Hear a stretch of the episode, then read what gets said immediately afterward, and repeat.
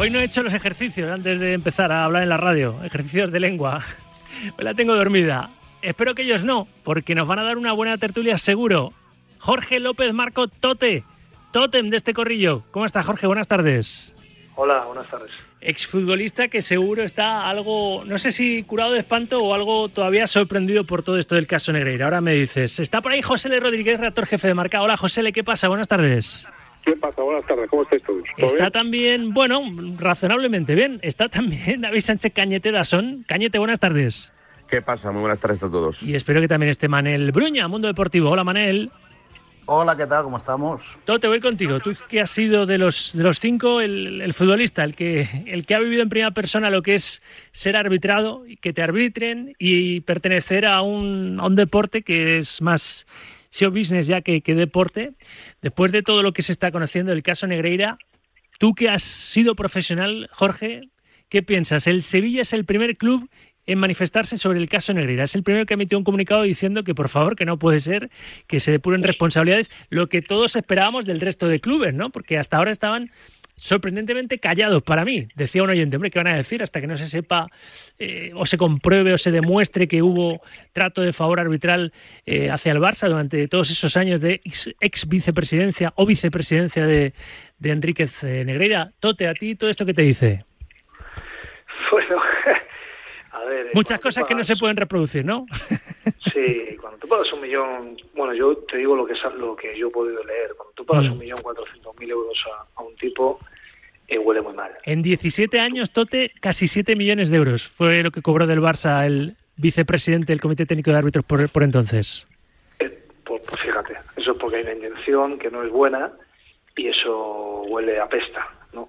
Luego, como si yo no supiera nada de esto, como un tipo que me, encanta el fútbol, yo no tengo la sensación de que el Barcelona, ni, ni el Real Madrid, ni el Atlético de Madrid, te hablo estos tres porque son los últimos que han ganado las ligas, que las hayan ganado por los árbitros. Yo no tengo esa sensación. Eh, más allá de, porque además cuando el Barcelona, uno de los años, eh, hablaba el otro día un compañero vuestro que decía que en el último partido en el Nou Camp, Messi marca un gol que es legal y el árbitro se anula por fuera. Ante el Atleti, ¿no? En la Liga de 2014, sí. Exactamente. Entonces, eh, aparte de eso, yo veo que el Barcelona ha sido beneficiado en unas cosas, ha sido perjudicarse en otras. Me acuerdo del gol en Sevilla con el Betis, que pasó un metro y medio de la portería, y me acuerdo.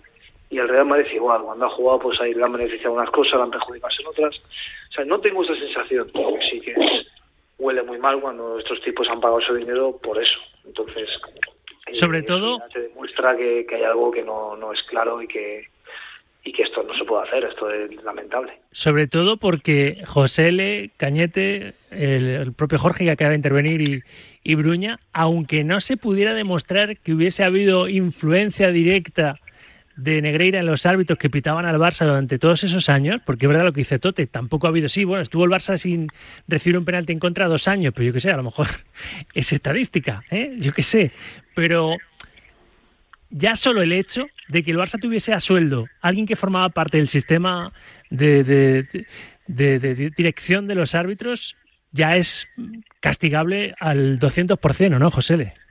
Sí, a sueldo y a sueldo oculto. Es un sueldo que ha emergido ahora por una investigación fiscal. No, es absolutamente eh, escandaloso. Estoy de acuerdo con Tote que yo no creo que, que al final eso haya intervenido tanto en, que haya uno haya sido uno campeón o no.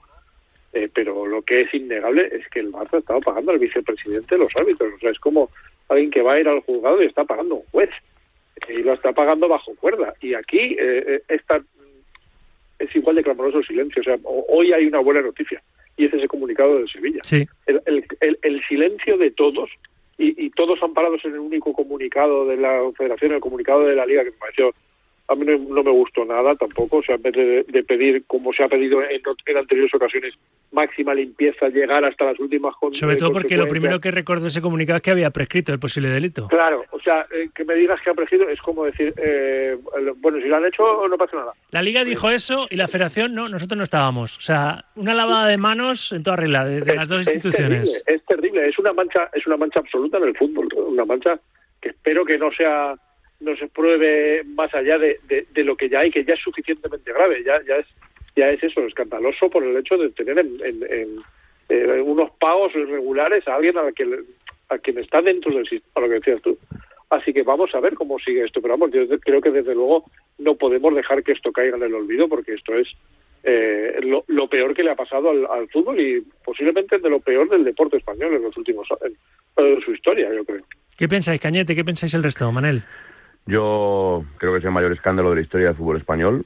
Yo creo que no hay que poner paños calientes porque es así, porque cada día que pasa es una historia nueva. Hoy el mundo saca con, con mucho criterio y con mucho acierto porque esto no se debe esconder ni se debe de empezar a tapar, sino hay que sacar todo lo que se sepa sobre la noticia que, que el hijo de Enrique Negreira ya mantuvo conversaciones con los árbitros diciendo que bueno que ya sabéis lo que tenéis que hacer, que pitáis al Barça y ya sabéis lo que bueno. Bueno, Oliver eh, desveló en Onda Cero que les llevaba, era el que les llevaba del hotel al, al Camp Nou. Sí, sí, sí.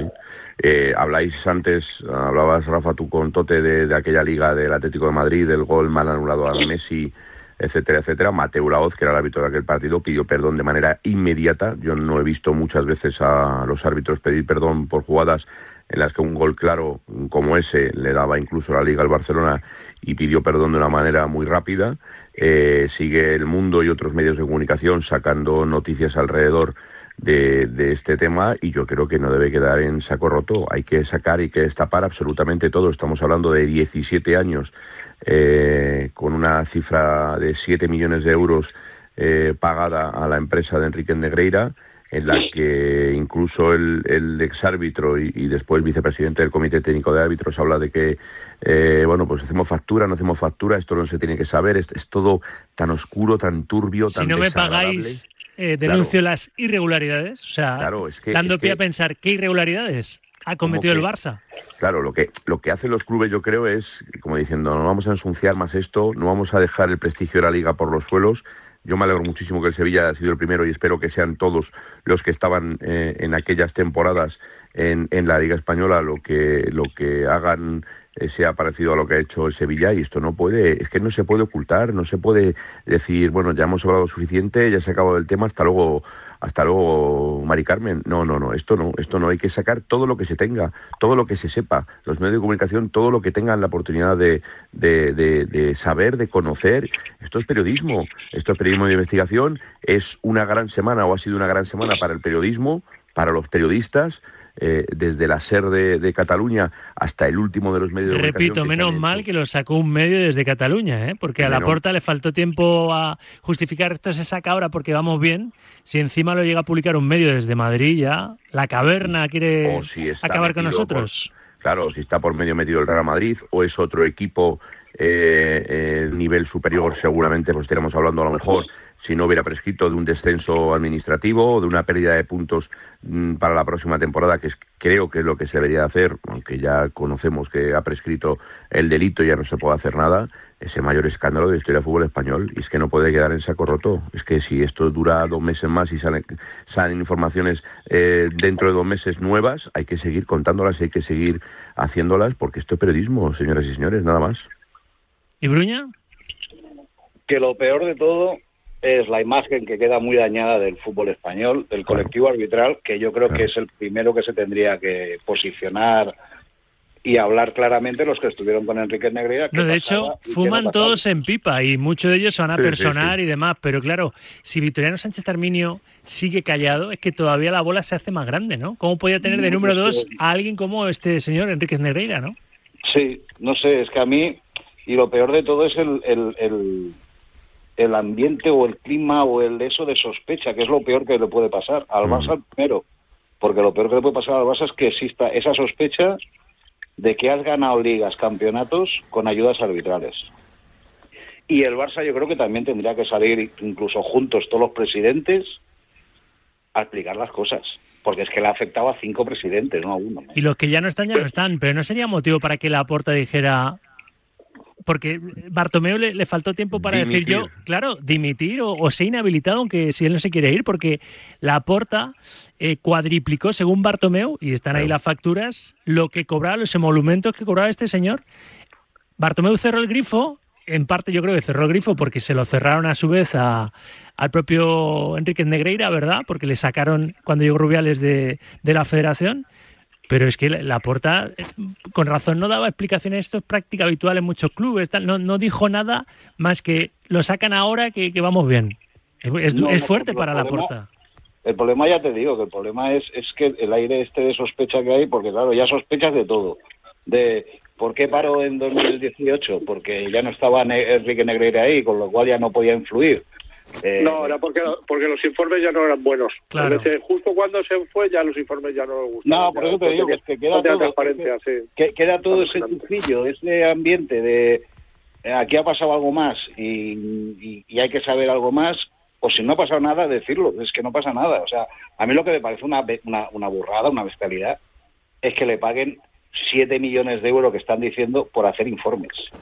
Es que, eso, es lo que alimenta la sospecha fundamentalmente, porque aunque lo hiciera gratis, que no, no sería ni, ni ético ni estético, aunque lo hubiera hecho gratis, porque formas parte, eres juez y parte, pero es que encima no es un precio sobredimensionado, es que eso no lo gana eh, el común de, los mortales ni en mil vidas. Y dejas de pagar a la empresa de Enrique Negreiga justo cuando deja de ser segundo eh, presidente. que, el problema de todo es, es la sospecha. Luego, a ver, yo tengo muy claro que ni Barça ni Madrid pueden quejarse de los árbitros porque son los clubs que al final mm, acaban siendo, al final de todo, acaban siendo los más eh, favorecidos en dudas arbitrales de para dónde tengo que pitar. Oye, pues no sé, pero que, que el problema que tiene el Barça ahora mismo es que queda ese, ese tufillo de que has ganado algo gracias a los árbitros, que antes te quejabas de que el Madrid era el que lo ganaba todo gracias a los árbitros. Claro, y ahora dices, Mm, bueno, no sé. Y a mí el discurso de la puerta de que esto es que cuando estamos bien sale esto, oye, que se lo quiera comprar maravilloso. No, no, que lo pusieron en el punto 4 del comunicado oficial del club, no fue un, una regla así de la puerta. ya, ya, pero eso, eso ese comunicado, eh, mirando a cámara incluso, eso sale antes de que se sepa que él también eh, estuvo implicado, que incluso eh, aumentó los emolumentos para la empresa de, de Enrique Negreira y ya desde entonces ya no se ha vuelto a hablar nada del tema. Ya el partido del Barcelona frente al Cádiz, ahora esperar al, duelo de vuelta frente al Manchester United, etcétera, etcétera. Ya eh, eh, eso fue el primer día, pero es que desde ese primer día han pasado muchas más cosas hasta el día de hoy.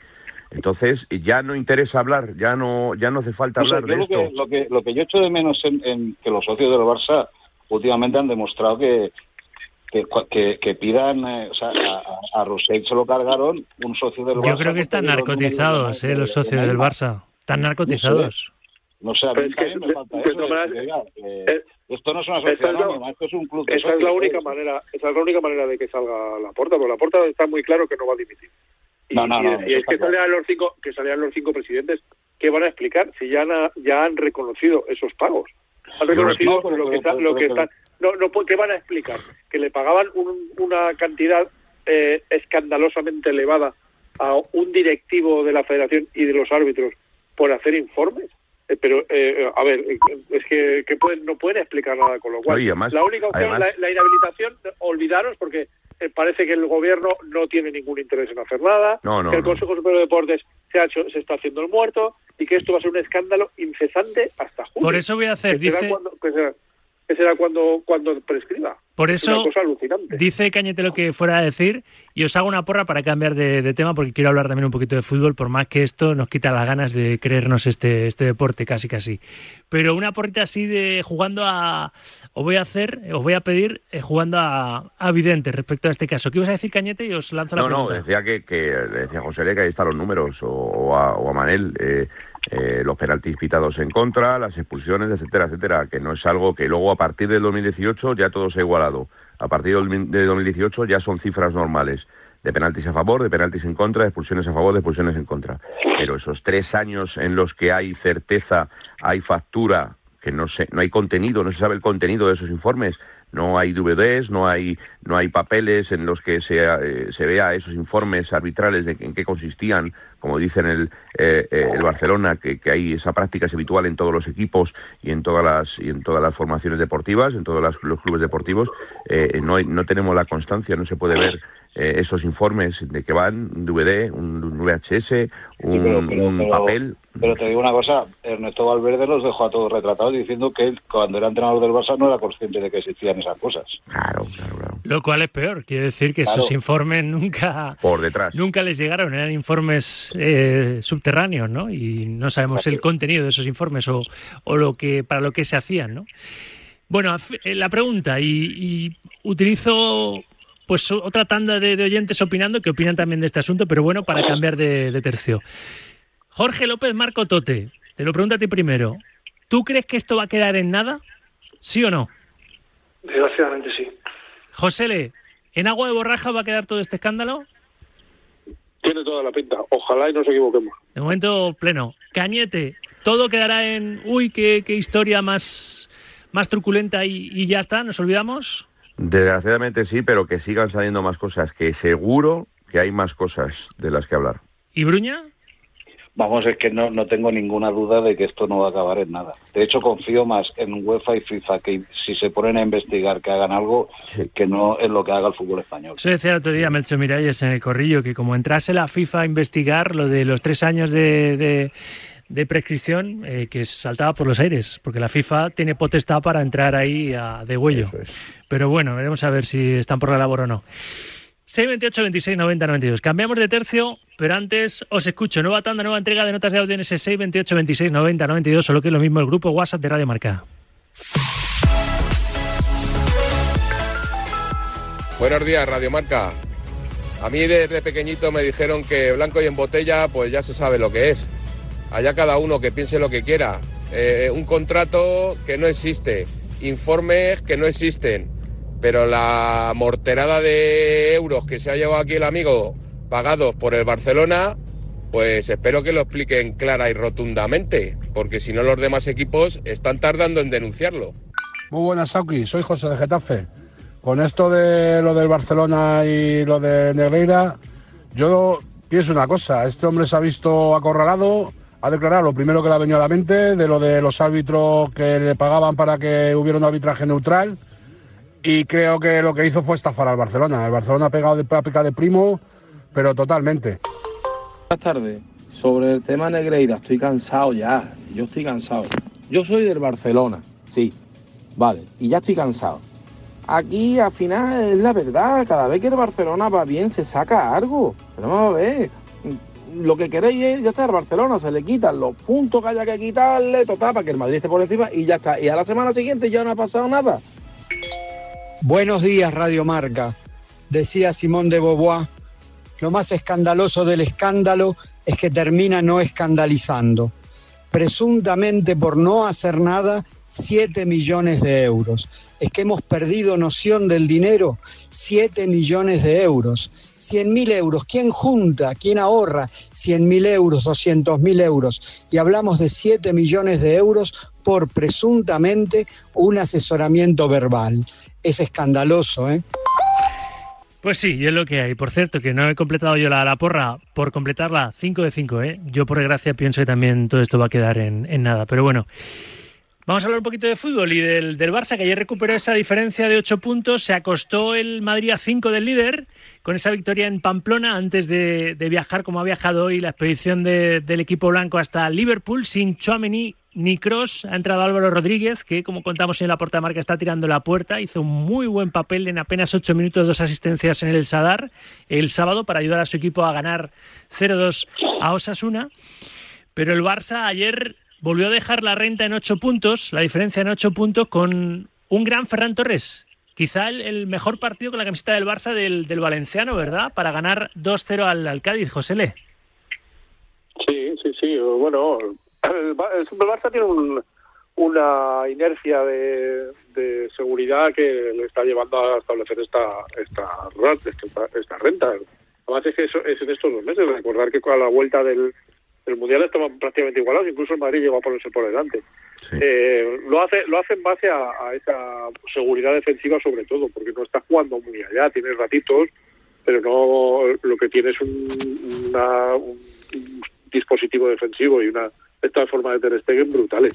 Ayer le bastó con eso- ese, ese magnífico rato de, de Ferran para para ganar partido ante un Cádiz que, que, juega bien al fútbol y que, te- y que al Madrid le empató incluso. Entonces, bueno, eh, vamos a ver eh, si, si sigue manteniendo este ritmo de puntuación, se va a ir a los 100 y, el Madrid no va a poder hacer nada, pero vamos, que el Barça tiene un, un gran nivel en Liga, porque la Champions ya vimos lo que le costó contra el Manchester United, eh, vamos, en Europa, eh, en Liga le está valiendo, vamos a ver si, si el Madrid cede o, o, o mantiene también el ritmo, que a mí el otro día el Madrid me gustó mucho, mucho. Fijaos que yo pienso Sí, el Madrid a mí también me gustó el, el sábado. Y ayer parte. me gustó también el Barça. En la segunda parte. En la segunda parte, sobre todo, sí. Ah, vale. Pero fijaos que yo pienso, y me vais a decir, Tote, has descubierto la pólvora, Sauki, que lo que pase en, en- en Europa y pase en la, en la Copa del Rey, que se encima se van a enfrentar entre ambos, Jorge, va, va a decidir el título de liga. Pese a que la diferencia sea de 8 puntos a falta de apenas 16 jornadas para que acabe el campeonato, que por otro lado es un mundo, ¿o no, Jorge?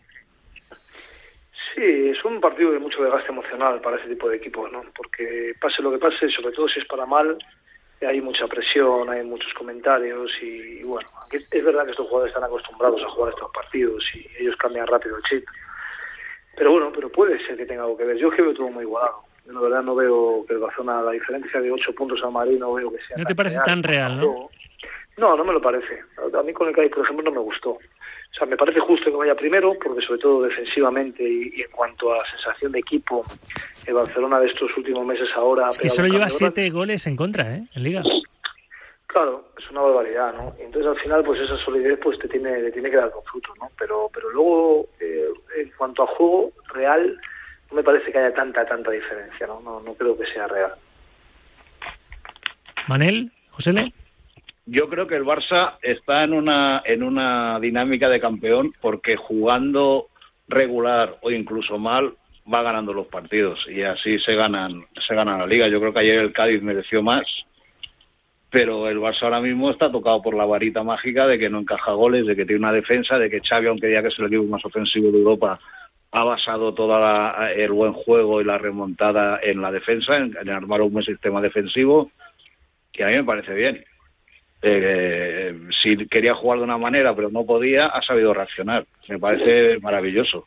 Y al Madrid, el Madrid, más que el otro día, es que a mí me encantó el partido en todo su conjunto. Me pareció que Osasuna juega de maravilla al fútbol y el Madrid supo entrar en ese partido que le propuso Osasuna. Y el Madrid ahora mismo yo también lo veo bien y lo veo incluso recuperado físicamente, que hace 15 días no lo estaba. ¿Y Cañete? Yo, yo asocio mucho el futuro del Barcelona de Liga con la Europa League.